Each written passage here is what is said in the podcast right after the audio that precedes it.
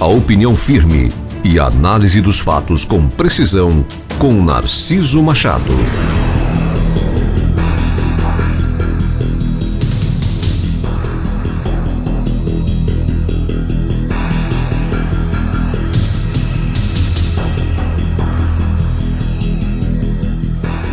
Olha, chegamos na semana decisiva para este processo eleitoral.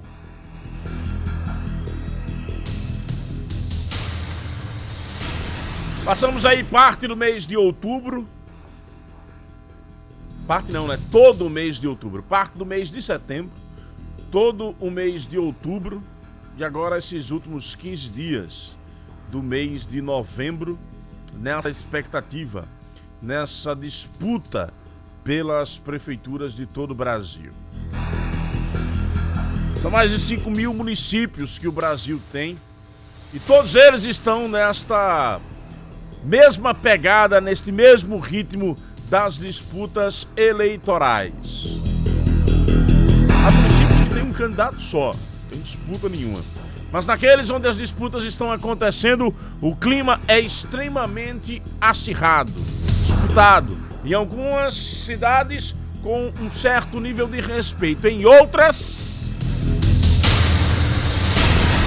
Em outras, o pau tá quebrando a baixaria é grande. Eu não tenho dúvida alguma que se as autoridades não abrirem os olhos, nós teremos fatos lamentáveis nesta cidade. Não vou aqui nominar estes locais para depois não ser acusado aí de preconceito ou algo do tipo, ou de perseguição, ou, ou até ser incompreendido pelos moradores destas diversas cidades. Mas nós temos alguns municípios aqui em Sergipe que se caso as autoridades não tomarem providências urgentes, nós teremos casos fatais. Nós teremos mortes. Tudo isso pela disputa do poder. Dentro das suas proporcionalidades, cada grupo sabe o interesse que tem para comandar determinada prefeitura. E há grupos que fazem desse interesse uma questão de honra, de vida ou morte. E é morte que vai começar a acontecer se as autoridades não tomarem providências. Infelizmente, nós temos em diversos municípios a sensação de medo nos moradores. Tantos que muitos não denunciam, tanto que muitos não denunciam a atuação de verdadeiras milícias na cidade. O povo bom e ordeiro dos diversos municípios sergipanos tem receio de botar a boca no trambone, receio de ser identificado no momento de fazer a denúncia de que em suas cidades nós temos a atuação de forças armadas que não é a força do Estado para perseguir e amedrontar aqueles que são contra determinadas candidaturas.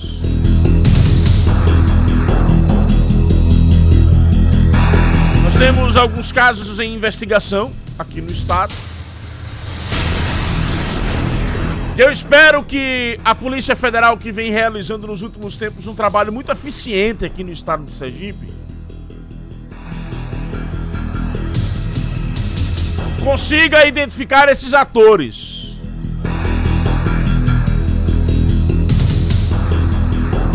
Consiga identificar aqueles que estão utilizando desta estratégia para tentar vencer eleições em diversos municípios sergipanos.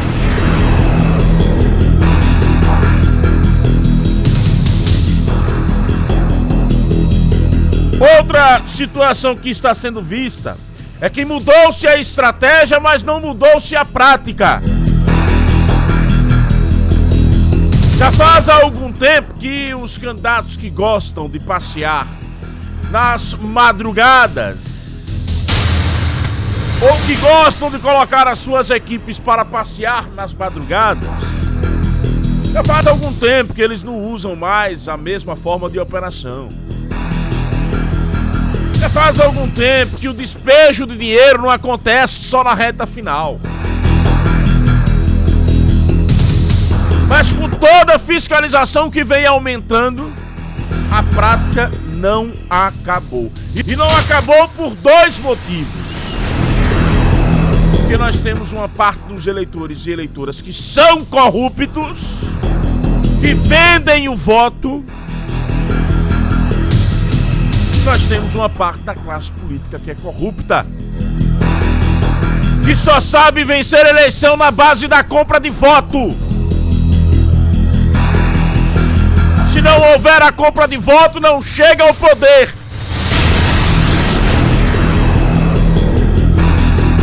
Essa é uma situação que perdura séculos no Brasil. Como há proteção da sociedade para esta prática, ela não, não se acaba nunca. Ela se aperfeiçoa. E aí não é só o pobre que vende voto, não. Não venha com essa ideia de que a compra de votos ela acontece só na periferia, não. Ela acontece com mais firmeza na periferia na época da eleição. Na semana da eleição, nos dias antes da eleição, nos momentos antes da eleição.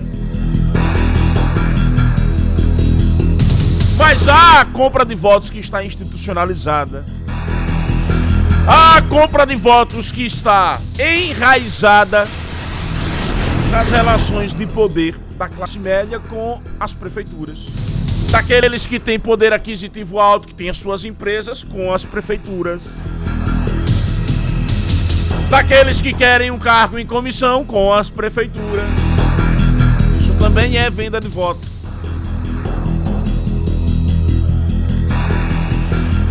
Todo esse contexto faz da democracia brasileira ainda uma democracia fragilizada. Hipócrita, por que não dizer? Porque nós muitas vezes fazemos de conta que o resultado das urnas é a voz de Deus. Que afinal de contas diz o ditado. A voz de Deus é a voz do povo. Só que as coisas não são bem assim. Eu, ao menos, não acredito em um Deus corrupto. Eu, ao menos, não acredito em um Deus corrupto. E não consigo enxergar em muitas vitórias a presença dele. Porque no fundo, no fundo, a gente sabe como é que a criatura chegou ao poder. E no fundo, no fundo, a gente sabe como é que parte da sociedade exigiu para viabilizar a vitória daquele determinado candidato. Como parte da sociedade exigiu a atuação através da corrupção da compra de votos. A classe política culpa a sociedade, a sociedade culpa a classe política. Quanto isso, nós vamos nos eternizando com serviços públicos que precisam sempre de melhoria, que não funcionam a contento, que não trazem uma vida digna para 100% da população. E isso ocorre por quê? pela corrupção que vem posterior ao processo eleitoral.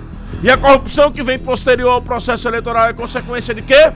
Da corrupção que acontece nas eleições, dos acordos firmados, que depois precisam ser pagos. E todo mundo sabe como é que esses acordos são pagos.